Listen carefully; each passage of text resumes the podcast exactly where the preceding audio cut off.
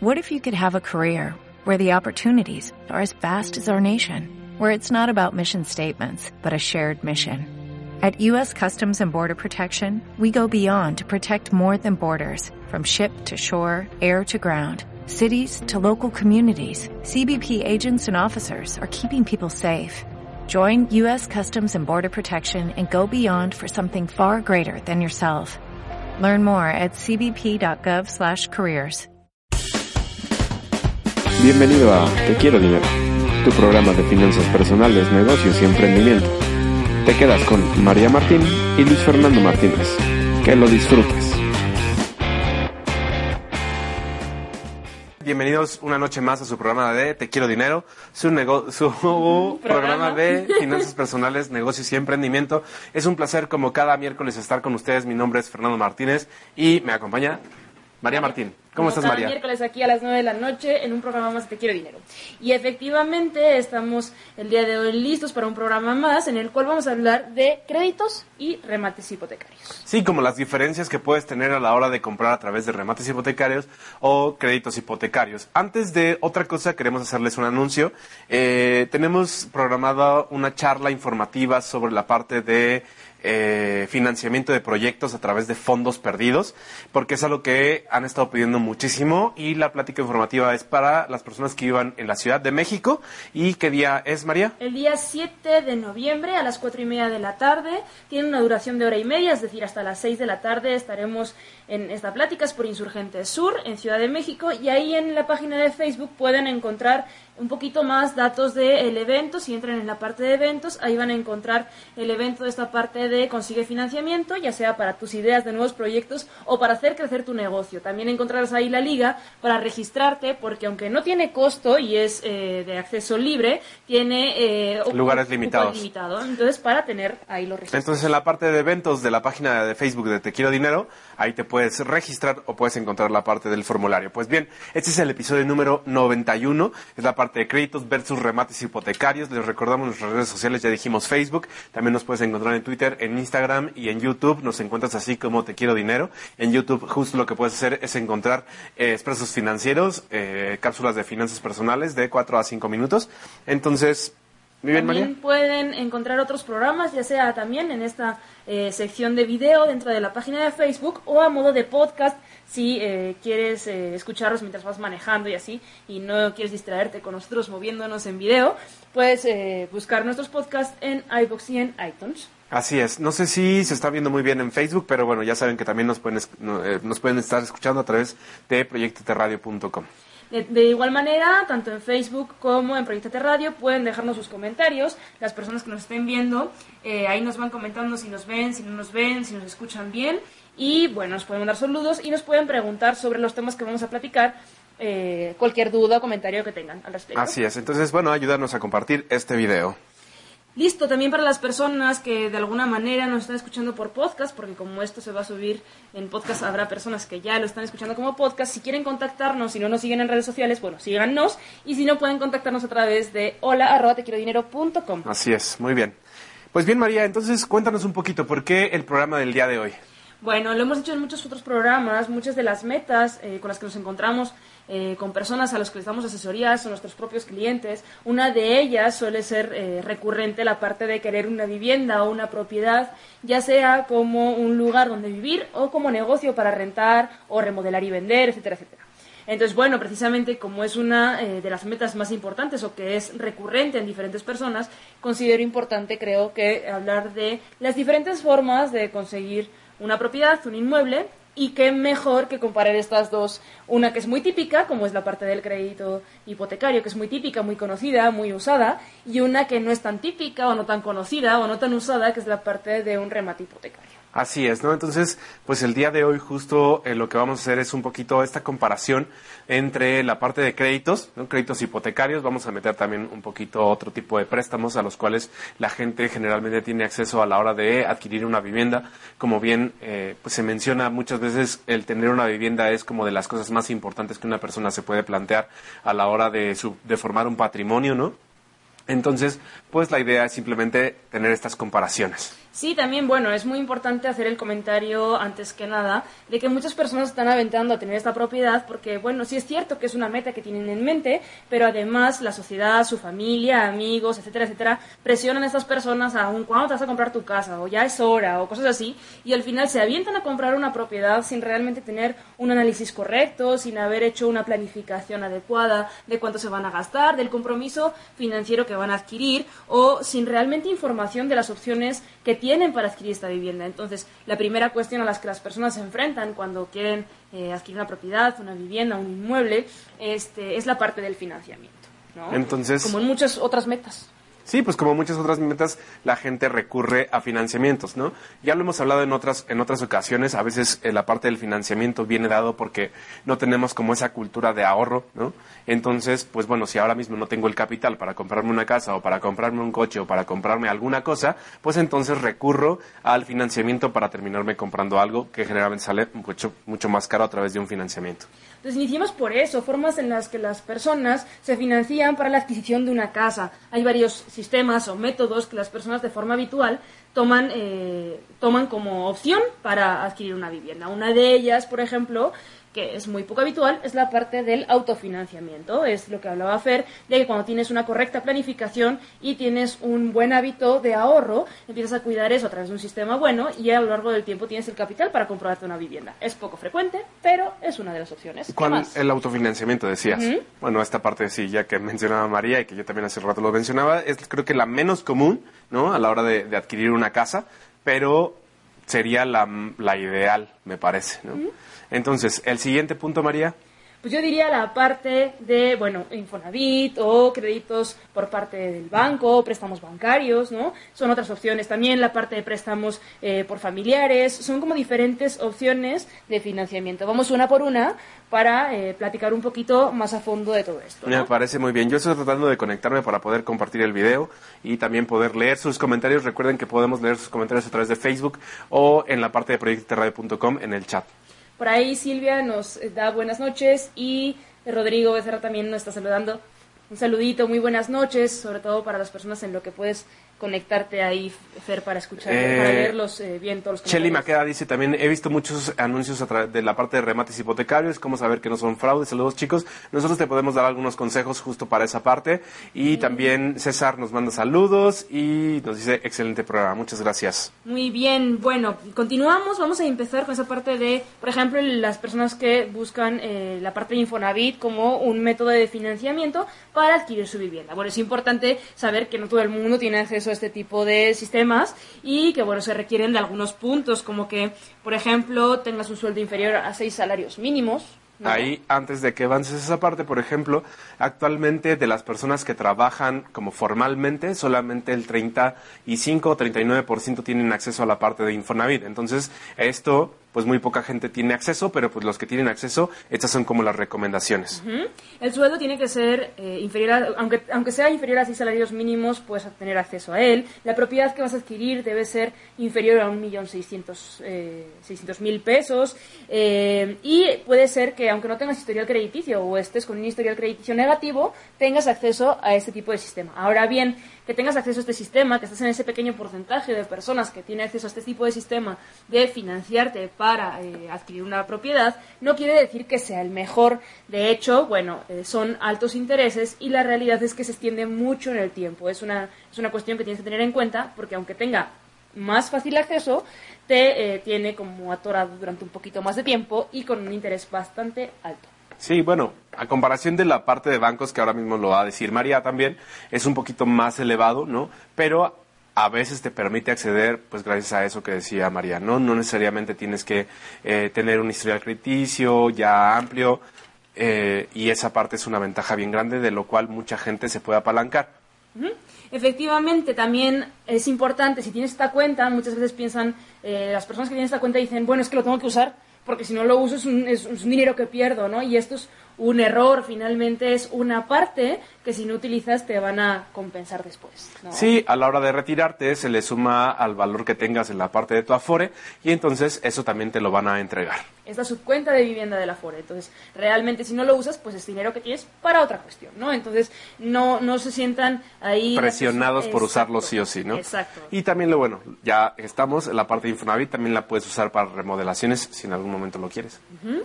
También eh, en este caso hay que tener cuidado con esta parte de eh, las que se asocian a las sumas, ¿no, Fer? Esta parte de, bueno, existen diferentes tipos de tasas de interés.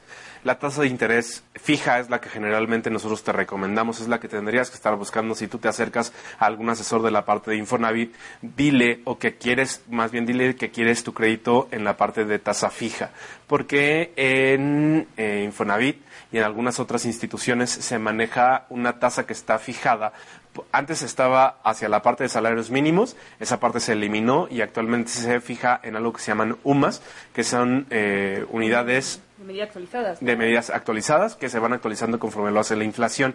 Entonces, si tú pones en esa tasa de interés eh, pues tu deuda, o en, en, esa, en esa tasa tu deuda, pues cada que esta suba, pues también tu deuda va a subir y entonces eso vuelve un poquito más difícil la parte de los pagos. ¿no? Entonces, la recomendación es, siempre que estés en la parte de Infonavit, busca que tu tasa de interés sea fija.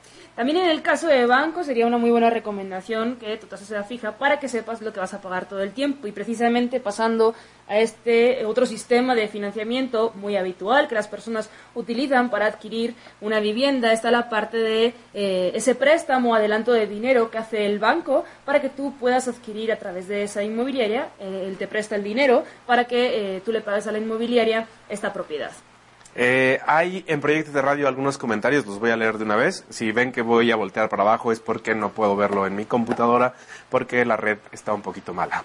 Eh, dice Martín, eh, no, me voy a regresar un poquito. Dice Ulises, saludos chicos, ¿de qué van a hablar? Pues justo la parte de remates hipotecarios y créditos hipotecarios. Rosalba dice, hola chicos guapos, ¿de qué van a hablar? Lo misma. Martina Olvera, ¿cuán- ¿cuáles son las ventajas de un crédito hipotecario? En un momento te las vamos a decir. Eh, Pedro Domínguez, ¿cuánto tiempo tarda crédito hipotecario? Pues viene desde 15 los 10 años. años hasta los 30 años, depende de la cantidad que estés dispuesto a pagar. Eh, la ignorante dice, ¿qué es el crédito hipotecario?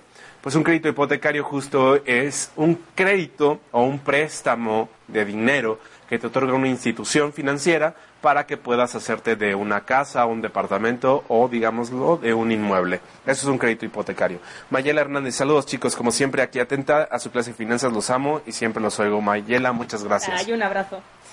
Bueno, continuando con esta parte de financiamiento que nos preguntaban ahí, la parte de crédito hipotecario, vamos a entrar un poquito más a profundidad. El banco te genera este préstamo de dinero para adquirir la propiedad. Requieres tener eh, a- algo, una- un ingreso, un sueldo mayor a seis salarios mínimos y requieres estar en una calificación positiva dentro de Buró de Crédito para que te lo concedan. Es una tasa un poquito más baja de interés que la parte de Infonavit y eh, tienes esa parte de plazos un poquito más variables, un poquito más manejables. Eh, ahora veremos un poquito más esa parte. Ahí recuerda que también, bueno, es importante, no todos los bancos o todas las instituciones dan la misma tasa de interés.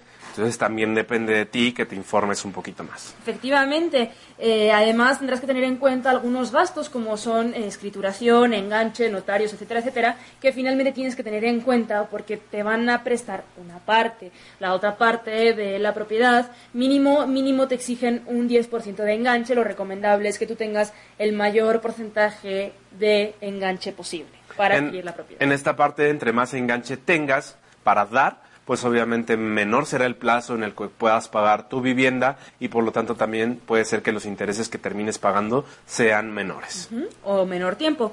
Es importante también tener en cuenta la parte del CAT hipotecario. El CAT hipotecario es lo que vas a pagar al final de comisiones, intereses, un seguro de daños que te van a incluir eh, parte del dinero que pagas por ese crédito hipotecario y el seguro de desempleo por si eh, pues no pudiera estar pagando constantemente. Aunque ¿Qué ya pasaría? veremos, ¿no? Es que ese es, es un tema cuando, cuando la gente se engancha con un crédito hipotecario, ¿no? Generalmente cuando piensas en la parte de ahorro, y esto lo vivimos a veces eh, como en las asesorías y esto, cuando pones a pensar a la, a, la parte de largo plazo a una persona, pues a veces se llega a preguntar, oye, ¿y qué pasa si me quedo sin trabajo? Oye, ¿y qué pasa si tal o X y Y, ¿no? Y eso lo piensan para la parte del ahorro. Pero en la parte de un remate hipotecario o cosas grandes a crédito, la gente generalmente no se pregunta eso, nunca se pregunta uno, oye, ¿qué va a pasar si me quedo sin trabajo? Oye, ¿qué va a pasar si tengo un desbalance financiero? Oye, ¿qué va a pasar si tal, tal, tal? ¿No? Y eso es muy importante, porque ¿qué pasa, María, si estás pagando una hipoteca y te quedas sin trabajo? Amigo, pues que si dejas de pagar finalmente esa propiedad, como el dinero te eh, lo adelantó un banco, eh, como garantía de ese préstamo que te hizo, se queda esa propiedad. Esa propiedad será del banco en el caso de que tú no puedas hacer los pagos a los que te comprometiste. Porque precisamente lo que se queda como una garantía de que vas a pagar, entre comillas, es la propiedad. Entonces, si tú dejas de pagar, si te vuelves moroso, entonces eh, pues el banco lleva la propiedad a juicio y la pide de vuelta como garantía que era esa propiedad. Y eso es lo que después se convierte en una oportunidad para las personas que deciden entrar a la parte de remates hipotecarios que vamos a ver más adelante. Perfecto. Las recomendaciones para las personas que deciden utilizar este sistema, el sistema de un crédito hipotecario para la adquisición de una vivienda, es que, bueno, lo que decíamos, ¿no? Cuanto más de porcentaje de enganche puedas tener para eh, acceder a esto, mejor, te con menos cantidad. Si eh, al final te endeudas, haz un cálculo para que esa deuda de pagos mensuales sea inferior al 30% de tus ingresos, que no sea más del 30% de tus ingresos lo que adquieres como deuda, que veas al menos tres opciones de créditos con diferentes instituciones bancarias o instituciones, instituciones de diferentes instituciones financieras y que consultes con un asesor esta parte de plazos, tasas, intereses, CAT, amortizaciones, ¿no? Que, un, que alguien que tenga eh, esta parte más familiarizada pueda asesorarte a decidir unos que otros, ¿no? Porque podemos ir a pedir opinión a tres instituciones financieras al menos y tener tres papeles eh, de cada institución y decir, ¿y ahora con esto qué hago? ¿no? Exactamente. Entonces, ve con alguien que pueda orientarte un poquito al respecto de esas tres opciones que tienes. César León dice, en Infonavit manejan el 12% anual, o sea, por cada 100 mil me cobran de interés eh, 12 mil, ¿es correcto? Totalmente correcto. Hay otros mensajes en Proyectate. Adelante, Fer. Dice, mm, ¿cómo puedo saber qué crédito hipotecario me conviene? Me pregunta Esther Durán. Dice Nora Monroy también, saludos desde Guadalajara, los acabo de descubrir. Nora, te mandamos un saludo. Dora Martínez dice, ¿qué es el crédito de vivienda? Es exactamente esta parte del crédito hipotecario. Mónica Montiel, bueno, ¿cómo saber cuál es el crédito hipotecario que más me conviene? Pues depende del tiempo, ¿no? Depende del tiempo en el que nos estés escuchando, ¿no? pues sí tienes que hacer como un poquito de investigación. Tampoco es tan difícil a cualquier institución financiera que te acerques puede informarte en cuanto a la parte de tasas de interés, si son tasas de interés fija y con cuánto puedes eh, comenzar a participar en un remate hipotecario, en un crédito hipotecario, perdón, es decir, cuánto requieres de enganche. También por ahí hay varios simuladores que pueden encontrar. Nosotros les tenemos un ejemplo eh, con un simulador de crédito que es Smart Lending, es una casita verde, que ahí después pueden utilizar para empezar a hacer sus cálculos. Y eh, bueno, tenemos un ejemplo preparado para que sepan un poquito eh, del funcionamiento. Y lo, lo dicho, ¿no? Finalmente, las instituciones financieras, pues bueno, te lo quieren vender, con lo cual no va a tener ningún problema en darte información al respecto de cómo manejan ellos créditos hipotecarios. Y si son acreedores a alguno de ellos, por la cuestión de buró, salarios, etcétera, van a poder recibir esta información en cualquier institución. Y lo dicho, este, tengan eh, sitios en los que comparar, ¿no? Finalmente, alguien que habla de interés, por poco conocimiento financiero que tenga, sabe que contra más interés, peor, ¿no? Entonces, eh, que sean, eh, es importante valorar eso, tiempos, intereses, etcétera, ¿no? Mónica Montiel dice, tengo 23 años y, y apenas voy a adquirir mi Infonavit junto con mi novio, ambos tenemos créditos Infonavit. ¿Cómo puedo adquirir un buen inmueble entre ambos con esto que están compartiendo? No sé, no entiendo como muy bien Mm, la ¿será pregunta. Pues al final depende mucho de la zona donde la quieras, la ciudad, etcétera, etcétera. Me, me parece Sí, que va así no- esa no parte, sé ¿no? si esa. Eh, no sé. Bueno, a ver si nos explicas si nos quieres especificar un poquito más, ya sea en el chat de Proyectate o en la página de Facebook, con gusto podemos resolver esa duda. Susana Ramírez dice, ¿con quién debe tramitarse un crédito hipotecario? Pues con la institución bancaria o financiera que tú elijas. La institución bancaria me indica con qué notario debo acudir. En esta parte es súper importante. En la parte del notario, tú tienes derecho como tal, la conducción así lo menciona, tú tienes el derecho a decir si tú quieres un notario en específico a la hora de un, de un crédito hipotecario. Si dices, yo quiero contar al notario, lo puedes hacer. Si tú no tienes un notario que conozcas, entonces la institu- institución eh, bancaria te puede sugerir algunos eh, pero al final la decisión es tuya. Sí, la mayoría de instituciones financieras o bancarias te van a eh, sugerir probablemente eh, pues, bueno, sus alianzas con sus notarios, etcétera. Sin embargo, como dice Fer, tú tienes el derecho de elegir si quieres hacerlo con ellos o con alguien de tu confianza. Muy bien. Bueno, otra opción de financiamiento para la parte de adquisición de una vivienda es la parte de préstamos familiares o préstamos personales. Obviamente, la parte de un préstamo personal es un poquito más cara que la parte de un crédito, también se hace a través de una institución financiera o bancaria. Y la parte de préstamos familiares, pues bueno, como su propio nombre indica, ¿no? Con tu familia, ¿no? Que eso al final, pues eh, recuerda que si pides un crédito a tu familia, pues al final la idea es que se lo pagues.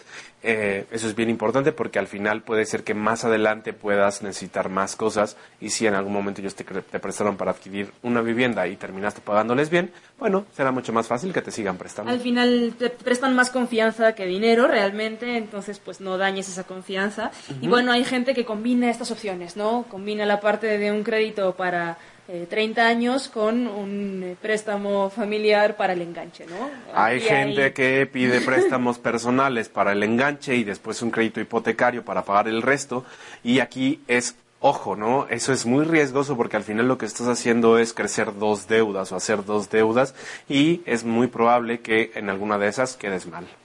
Sí, finalmente es importante este, evaluar esta situación en cuanto a la parte de deudas, lo que decíamos, cuando tienes una tabla de amortización o vas con tu asesor y le dices, mira, esto es lo que tengo decidido hacer. Muchas veces pensamos que tenemos la mejor estrategia del mundo con los instrumentos financieros que conocemos o con la poca información que tenemos, decimos, así lo voy a hacer, ya está todo planeado, ya está todo hecho y la realidad es que no somos conscientes del compromiso financiero a largo plazo que eso representa. Entonces, bueno, si tienes a alguien que tenga un poquito conocimiento de estos instrumentos, realmente te va a poder ayudar a tomar una decisión un poquito más aterrizada. Y para empezar, por ejemplo, con esa parte y simplemente dejarlo ahí como un tip, ¿cuánto es, María, lo que tendrían que estar pagando aproximadamente de un crédito hipotecario para que no los ponga en riesgo o no pongan en riesgo sus finanzas? Menos del 30% de eh, lo que ingresan a sus cuentas. Entonces, si actualmente tu crédito hipotecario está rebasando esos, ese 30% de lo que ingresas al mes, pues entonces puede ser que tú en algún momento corras riesgo de que esa casa se vuelva impagable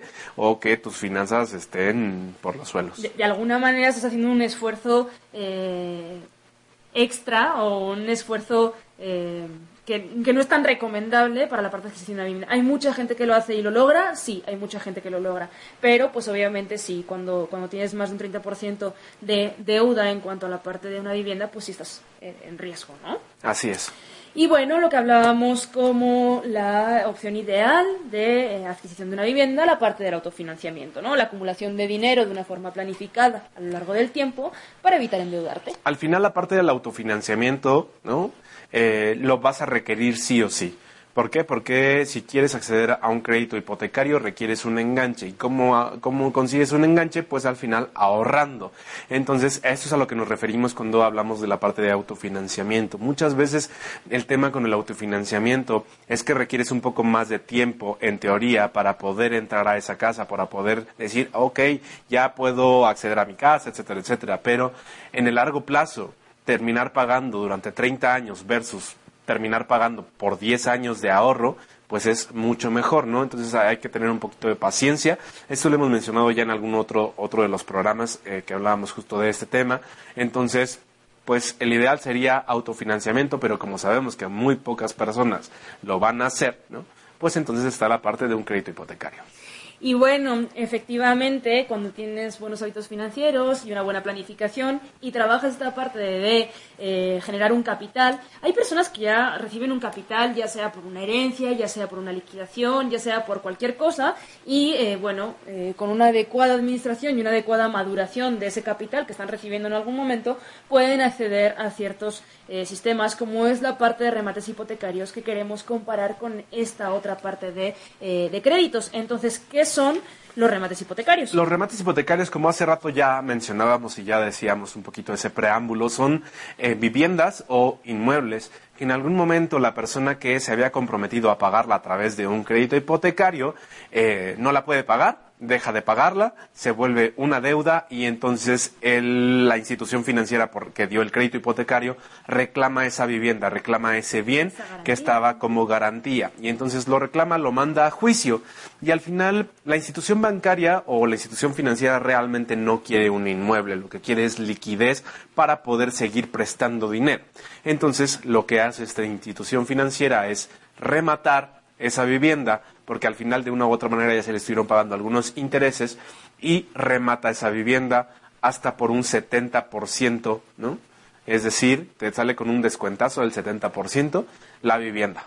Exacto, realmente lo que tú adquieres cuando adquieres eh, un remate hipotecario es el proceso jurídico o la cesión de derechos como tal de adquisición de esa vivienda. Es decir, serías el futuro acreedor a eh, la compra de esa propiedad. Cuando tú adquieres ese derecho de compra, realmente se lleva un juicio de por medio que te adjudica como futuro propietario. Obviamente, eso tiene mucho más intríngulis que simplemente eh, lo que estamos diciendo. Ah, ah, igual en algún momento tenemos que entrar a profundidad sobre la parte de remates hipotecarios, pero esto se convierte en una oportunidad debido a que eh, pues el precio es mucho menor que el precio pasado. Así ¿no? es. Entonces, desde ahí se vuelve una ventaja. Una ventaja, ¿por qué? Porque tú puedes acceder a tener una casa mm, como, pues sí, por el 70% del valor. Depende del, del, del proceso en el que vayas en el juicio. Entre más acercado esté el juicio ya a adjudicar la casa, es muy probable que salga un poquito más eh, cerca de un valor tasado. tasado, ¿no? Pero si lo agarras mucho más temprano, es muy probable que te salga también mucho más barato. Pero obviamente aquí juegas tiempo versus dinero. Exacto, lo que decimos siempre, cuando queremos una inversión tenemos que trabajar. Si tenemos mucho capital, podemos apalancarnos quizá de menos tiempo para obtener más rentabilidad, pero si no tenemos tanto capital, quizá necesitamos un poquito más de tiempo para la maduración o la adquisición de eh, rentabilidad. Por ejemplo, una estrategia de acumular capital para poder invertirla en un remate alargaría el tiempo, pero nos beneficiaría con una alta rentabilidad de esa propiedad. Así ¿no? es. Hay preguntas en Proyectate. Eh, Vamos allá. Karina Moreno M- Perdón, dice, ¿el crédito hipotecario queda estipulado en la escritura? Sí, toda la parte del crédito hipotecario queda estipulado en la escritura y para eso para lo que participa también el notario. Y bueno, eh, pensamos entonces en la comparación. Esto que decíamos, vamos a comparar, eh, muchas veces dirían peras con peras y manzanas con manzanas. Realmente no son peras con peras y manzanas con manzanas porque son instrumentos totalmente diferentes, pero vamos a buscar compararlos de una manera un poquito más o menos objetiva, pensando en el análisis FODA, ¿no? El análisis FODA es fortalezas, oportunidades, debilidades y amenazas de estos dos instrumentos financieros para adquirir una vivienda. Una fortaleza, por ejemplo, del crédito hipotecario es que te da esa ilusión de acceso como rápido o de inmediato a la vivienda. Es decir, tú tramitas el crédito hipotecario de una vivienda, diste el enganche y de una u otra manera el proceso es rápido y entonces puedes acceder a la vivienda de manera rápida. Es esa sensación de propiedad, de que puedes utilizar ya tu casa. Tu casa. Otra fortaleza de ese crédito hipotecario de una u otra manera es que te permite irlo pagando fácilmente a través de En mensualidades. mensualidades. en cómodas mensualidades durante pues bastante tiempo. Pero más sí, sí. accesible que quizá hacer un pago. ¿no? Exacto, y esa es otra de las fortalezas, ¿no? Realmente no estás poniendo tal vez en riesgo una suma de capital pues importante, simplemente vas poco a poco. Hay que tener en cuenta que, bueno, en vez de, en vez de pagar eh, la propiedad, estás pagando el enganche. Entonces, la suma de capital que tienes que acumular o la planificación que tienes que hacer para adquirirlo en este sistema, pues es menor. Así es. La parte de oportunidades, por ejemplo, es ese porcentaje alto eh, que vas a acabar, perdón, ah, el porcentaje que tienes que pagar de enganche, eh, si tú lo pagas, un- si pagas un porcentaje alto de enganche, te endeudas por menos cantidad, sería una oportunidad. Entre más enganche das, menos eh, terminas pagando por la propiedad. Exacto. Eh, la parte, una oportunidad es buscar que sean pagos fijos, ¿no? La, la la parte de tasas variables eh, se refiere a que tal vez tú al principio comienzas pagando un poquito menos de mensualidades, pero conforme va pasando el crédito hipotecario a través de los años, la tasa generalmente se va subiendo y entonces los últimos años terminas pagando mucho más. Hay gente que como ve tasas eh, o más bien ve pagos mensuales más pequeños al principio se anima por esos, pero al final se vuelve complicado pues hacer frente a esas hipotecas. Otra de las oportunidades serían buscar eh, créditos hipotecarios que no te comprometan por más de 15 años. Obviamente, cuanto más tiempo, menos mensualidad pagas y cuanto menos tiempo, la mensualidad se acrecenta. Pero bueno, finalmente es evitar que la deuda te persiga durante tanto tiempo. ¿no? ¿Por qué? Porque si recordamos, tienes una tasa de interés. Entonces, entre más años pasen, pues obviamente, pues más intereses vas a pagar. Hay que recordar que la deuda de un crédito hipotecario, así como de cualquier otro crédito automovilístico o de cualquier otra deuda que adquieras, merma tu poder adquisitivo mensual, porque finalmente estás destinando una cantidad de tus ingresos a pagar eso. Entonces, si realmente está eh, mermando tu poder adquisitivo mensual durante tantísimos años, 30 años, por ejemplo, en muchos casos de créditos hipotecarios, pues estás teniendo como si, como si tuvieses un, un, un ingreso menor, ¿no? Sí, de hecho es así, ¿no? Eh, una de las debilidades, pues justo es esta parte que terminas pagando muchísimo de interés. ¿no? Realmente en el ejemplo que vamos a dar más adelante te vas a dar cuenta de cuánto terminas pagando por esa propiedad por la parte de intereses, ¿no? La parte de que son a largos plazos.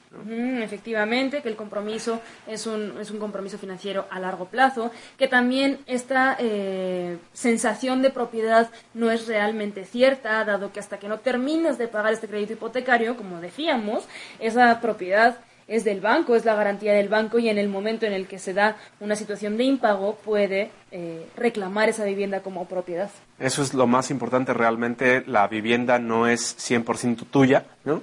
Entonces, ¿por qué? Porque es tu garantía de que vas a pagar y si no pagas, pues entonces deja de ser tu vivienda y te mandan a la calle. Exacto. Y después, bueno, eh, algo de eh, una debilidad es la falta de planificación. Normalmente las personas adquieren ese instrumento financiero como un instrumento fácil, de fácil acceso, porque no tienen la planificación suficiente como para haber acumulado un capital interesante y hacerlo de una manera realmente este, pues más eh, inteligente o más rentable, ¿no? Y entonces es como, un, bueno, quiero una vivienda, no tengo dinero, pues pido préstamo. Y entonces te vuelves un riesgo. Algunas de las amenazas son esos eh, ese pago de al final tres o cuatro veces el precio de la vivienda. Ahora veremos en un ejemplo eh, ya numérico cómo llegas a pagar hasta tres o cuatro veces el precio de la vivienda que realmente adquiriste. Y la mayor amenaza, pues obviamente es que pierdas el inmueble porque no pagaste. Si llegas a pagar, tres o cuatro veces más. Y si no pagas, pues te quedas sin casa, obviamente. Y ahora vámonos con el análisis rápido de la parte de remates hipotecarios. La parte de fortalezas de los remates hipotecarios, María. Bueno, la primera y más importante es que puedes adquirir una propiedad desde el 50 hasta el 70% más económico de su precio tasado. Sí, di- diríamos que incluso hay descuentos simplemente del 20%, ¿no? Hay otros descuentos de hasta el 70%, es decir, para esas personas que en algún momento se plantean vivir en una zona que les encanta, pero que vas y ves los precios y están súper elevados, pues bueno, tal vez la parte de un remate hipotecario sea una buena opción para ti. Pero he de decirlo, la mayoría de las personas que acceden a un remate hipotecario, el 80% aproximadamente, lo hacen pensando como una metodología de inversión, porque si tú adquieres una vivienda por el 70 por o sea, con un descuento del 70%, es muy probable que lo que busques es después venderla y entonces ahí tienes una ganancia súper buena. Podemos decir entonces que una de las fortalezas también de la parte de remates es que como inversión puede generar una alta rentabilidad. Nada más nos apalancamos de un poquito de tiempo. Así es. Y esa es otra de las fortalezas, a comparación de, por ejemplo, un crédito hipotecario donde realmente eres el dueño de la vivienda hasta que terminas de pagar el crédito, digamos 10, 15, 20 o 30 años, ¿no? Acá eh, aproximadamente entre un promedio del 2 al 4 años eres dueño de la vivienda totalmente. Lo que dura el proceso judicial. Realmente si dura menos, pues eres acreedor de esa vivienda antes. Exactamente, ¿no? Entonces, esas son las parte de las fortalezas, la parte de oportunidades, María. Bueno, pues que finalmente eh, el precio tasado muchas veces está tasado cuando el primer acreedor adquirió la vivienda y no está contemplado la plusvalía que ya tiene esa propiedad. Entonces, quizá te salió más barato que el precio tasado, pero incluso el precio tasado está Es por menor. debajo del precio de hoy. Entonces- esa parte de rentabilidad y plusvalía del inmueble es una gran oportunidad. Por eso es que mucha gente lo ocupa muy bien para la parte de inversiones. Algunas de las debilidades puede ser que eh, tú no tienes realmente acceso al inmueble por dentro. Tú puedes estar viendo la propiedad desde fuera, puedes ver... eh, el metraje. Exacto, tienes las características, ¿no? Tres habitaciones, dos baños. ¿Dónde está? En la ubicación, tienes el precio tasado y el precio de remate, tienes muchas de las características de esa propiedad, pero no puedes ver el estado de la propiedad por dentro. Exactamente, entonces ahí te la juegas, ¿no? ¿Por qué? Porque no sabes cómo va a estar una vez que puedas habitarla o puedas entrar a ella. Aquí es que valores pros y contras, ese 70% más económico sobre que no lo puedas ver por dentro, por ejemplo, y decidas, bueno, tal y como esté por dentro, todo lo que me ahorro lo puedo remodelar a mi, a mi gusto, ¿no? Otra de las debilidades, por ejemplo, es que requieres el capital. Como decíamos en el caso de un crédito hipotecario, realmente no necesitas de un capital tan fuerte, requieres pues mínimo de un 10%, no es lo recomendable, pero mínimo es un 10%, para poder acceder a un crédito hipotecario. En este caso, para acceder a un remate hipotecario, requieres tener la totalidad del capital que cuesta el remate. Exactamente. Entonces, esto, eh, pues justo es una de las cuestiones que lleva a muchas personas a no acceder a esto, ¿no? A la parte de un remate. ¿Por qué? Porque no tuvieron esa planeación, no tuvieron ese tiempo para juntar esa cantidad y entonces, pues para ellos no es una opción. Habrá que ver también, porque es interesante muchas veces, que las personas pueden hacer combinaciones de un capital que reciben por una liquidación o por una herencia o porque tienen capital ahorrado y de alguna manera lo combinan con una parte de un préstamo personal. Hay que analizar, obviamente, los intereses del préstamo personal, en cuánto tiempo lo van a pagar y eh, analizar la rentabilidad que va a dar esa propiedad. Y entonces, combinado, puede ser una muy buen, un muy buen sistema para adquirir la vivienda. ¿Cuáles son las amenazas, María, las más comunes de la parte de remates hipotecarios? Bueno, la amenaza más común es desinformación y eh, empresas o personas que utilizan esto para hacer fraudes o mal informar a las Que es un poquito lo que mencionaba hace rato Cheli Maqueda en uno de los comentarios, ¿no? Actualmente, como se está cada vez corriendo más la voz, hay mucha gente que está haciendo de esto un fraude. Entonces, eh, pues siempre que te acerques a alguna institución que hable de la parte de remates hipotecarios, pídele que te dé garantías, que sean instituciones que ya lleven un poquito más de tiempo en el mercado, al menos unos 10 años, ¿no? ¿Para qué? Para que entonces puedas ver como un poquito más de solidez, que te enseñen casos de éxito, que veas que son serios en el procedimiento y no solamente a través de internet, ¿no? O que sean tal vez, hay algunos abogados, ¿no? Y hablando de abogados, ahí conocemos algunos... Eh, temas de abogados que no han sido como muy honestos, ¿no? Y eh, pues entonces estos como tienen como ese acceso a las carteras vencidas y eso, te venden remates hipotecarios y al final terminan siendo fraudes. Algunas de las recomendaciones más básicas y rápidas que puedes tener en cuenta para no caer en esta parte de fraudes es no, no existen realmente anticipos. Eh, cuando tú adquieres un, un, bien remate hipotecario, tienes que tener el capital completo, porque pues eh, si no estamos diciendo que alguna de esas, de esas eh, instituciones te está financiando el resto del dinero que cuesta la propiedad. Entonces, no existe la parte de anticipos, el tema de la propiedad tiene que estar a tu nombre o al, al, nombre de las personas que van a ser los propietarios futuros. Aquí solamente un poquito, no adquieres como tal la propiedad, adquieres el derecho de la deuda. Entonces, ese derecho de deuda tú tienes que quedar como el propietario, tú, tu nombre. Exacto, tu nombre o de las personas que vayan a quedar, porque hay veces que, se juntan también. puedes poner dos o tres personas. También, por ejemplo, la parte de los, la firma de documentos ante notario, por ejemplo, eh, hay instituciones que generan eh, documentos de esa parte de firma de cesión de derechos y también hay contratos de, por ejemplo, garantías de sustitución, si en algún momento eh, el despacho legal eh, no llegase a la adjudicación de este inmueble. Esto es muy importante cuando eliges la institución que te va a apoyar en la parte de adquisición de un remate hipotecario a través eh, de, a través de la adquisición de una propiedad a través de un remate hipotecario. Si quieren tener total certeza de que el remate hipotecario es real, pues te sugiero que nos escribas a la página de Facebook de Te Quiero Dinero y con gusto te podemos ayudar a adquirir un remate hipotecario. También, por ejemplo, si lo quieres hacer por tu cuenta o con eh, abogados que conoces o lo que sea, finalmente es muy importante que contemples esta parte de eh, algunas cuestiones como adeudos de agua, luz y estas cosas, o predios, los honorarios que se tienen que pagar, que de alguna manera tenga experiencia ese, ese abogado al que, al que vas a contratar, ¿no? Y que puedes acceder a la información de estos eh, delitos eh, judiciales en juzgados, periódicos y bancos. Muy bien, perfecto. Sí, por ejemplo, eh, no lo quieres hacer de forma individual, porque obviamente es tedioso, largo y se requiere de experiencia, pues eh, obviamente con instituciones que ya lo lleven haciendo pues años, ¿no? que ya tengan todo el proceso eh, establecido. Acá hay unas preguntas en cuanto a la parte del crédito hipotecario. ¿no? Eh, ¿Qué debo hacer al, al- final, al terminar de pagar el crédito hipotecario? Pues acercarte a la institución financiera y también el notario lo que va a hacer es como juntar las firmas de la parte de la entidad financiera que te dio el crédito para demostrar que al final ya has terminado de pagar y que la vivienda es 100% tuya. Eh, Guadalupe Nájera dice, ¿es obligatorio tener un seguro de hogar para que te concedan una hipoteca? Sí, de hecho, generalmente dentro de la parte del crédito hipotecario, el banco eh, pone un seguro de a la vivienda y un seguro de desempleo en el caso de que no puedas pagar, pues para que obviamente ellos no pierdan dinero. Daniel López dice, ¿qué flexibilidad de pago nos ofrece el banco? Podemos solicitar carencia, capital diferido, aplazamiento de cuotas, lo puedes llegar a hacer, pero obviamente eso termina eh, afectándote el crédito. Obviamente si lo aplazas, pues hoy terminarás pagando muchos, muchos más intereses, pero sí, lo puedes hacer, puedes llegar a negociaciones con el banco. El banco al final lo que quiere es que le pagues, ¿no? Entonces puede haber negociaciones las que tú quieras. Ahí si llegas a algún arreglo está genial. Dan, eh, eso fue Daniel López y Adriana Maldonado dice, tendremos que pasar por un periodo inicial durante el que pagaremos un interés fijo. ¿Cuántos meses o años durará? ¿Cuál será este interés? Pues eso depende de la entidad financiera, ¿no?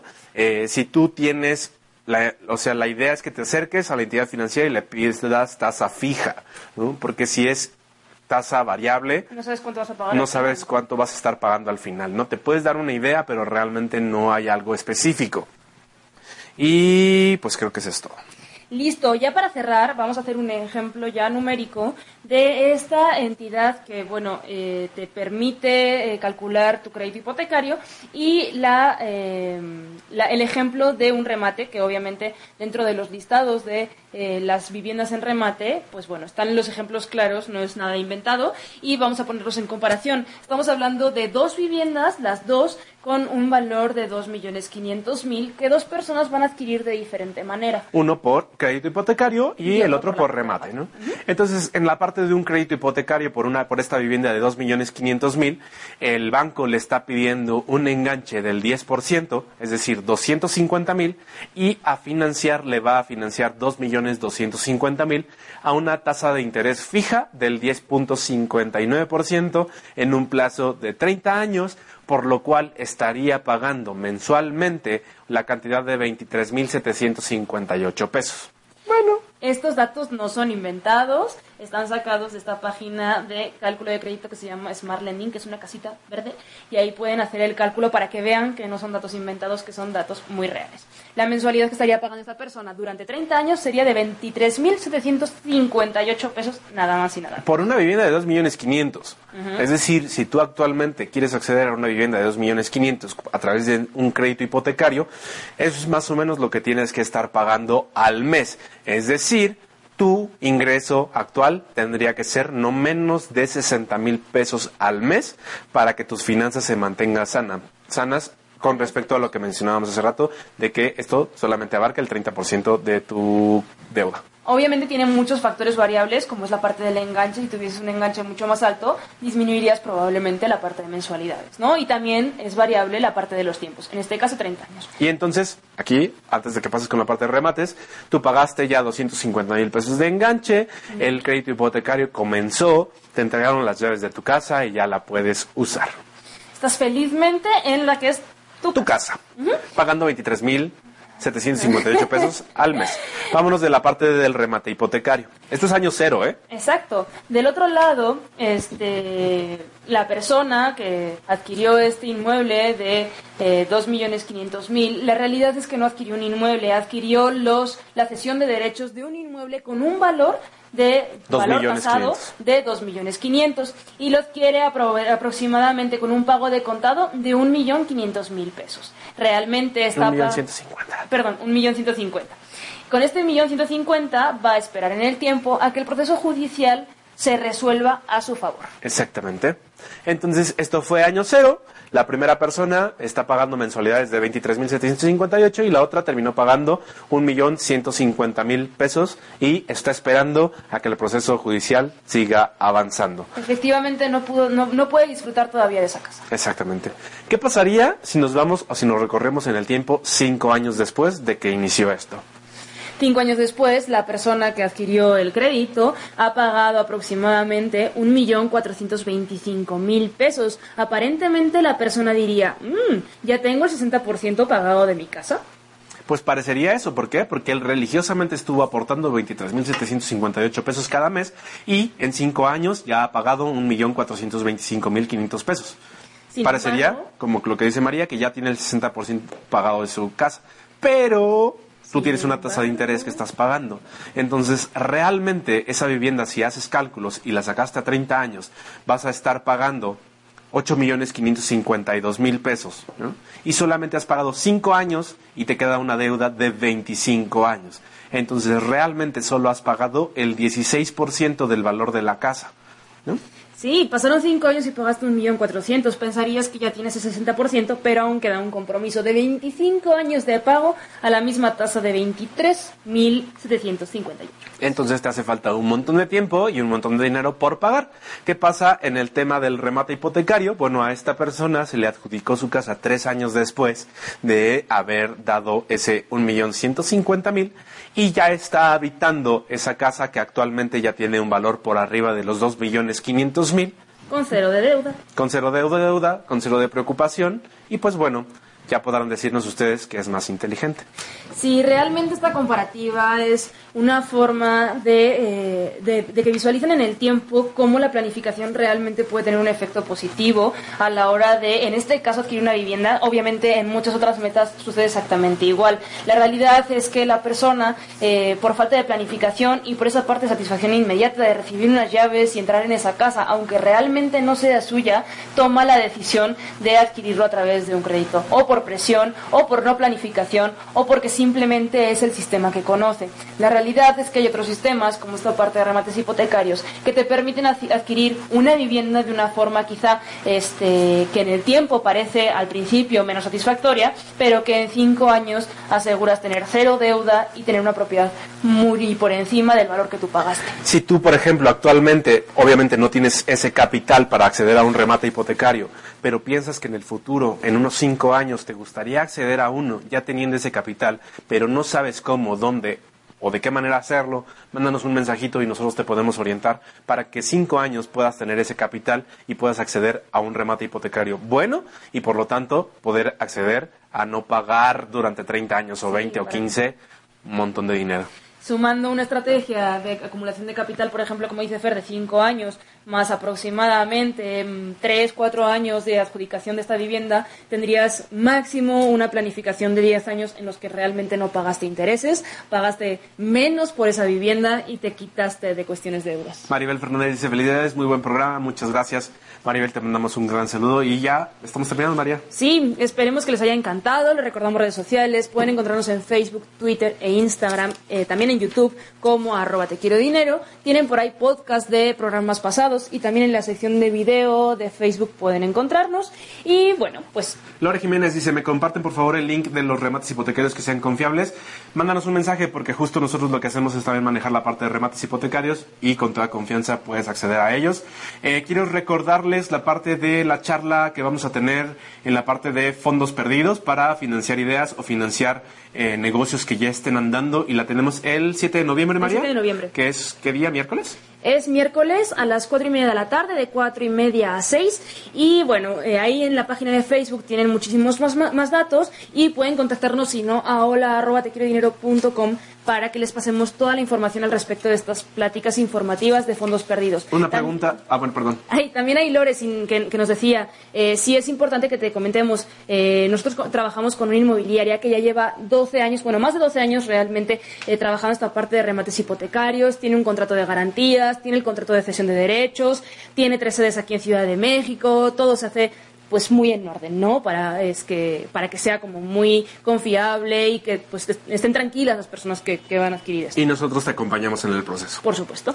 Entonces, eh, Karime Núñez dice, excelente información que manejan, felicidades, bravo, siempre lo recomiendo, Karime, muchas gracias. Un abrazo. De verdad, siempre la idea de esto es compartirles información de valor, que conozcan un poquito más acerca de la parte de finanzas, de negocios, de emprendimiento, y pues bueno, que lo mejor sea que les funcione. Sí, obviamente para empezar, tener información y la información que les dé opción a tener muchísimas, eh, bueno, más bien que les dé opciones para tomar decisiones, ¿no? Pues bien, eh, llegamos al final de este programa número 91, ya de Te Quiero Dinero. Vamos a les, man- al 100. les mandamos un gran abrazo, que tengan una excelente noche y pues bueno, nos vemos aquí el siguiente miércoles. Pronto se publicará, yo creo que el calendario de, de octubre, de los próximos programas de octubre. Entonces, bueno, ahí en la página de Facebook podrán ver los próximos programas y que ayuden a compartir con la gente que consideran que les puede interesar ciertos temas. Muy bien, que tengan una excelente noche. Bonita velada. Hasta luego. Esto ha sido el podcast de Te Quiero Dinero. Esperamos, como cada semana, haber compartido información de valor contigo. Nos escuchamos en el siguiente episodio de Te Quiero Dinero. Que tengas un excelente día, tarde o noche. Hasta luego.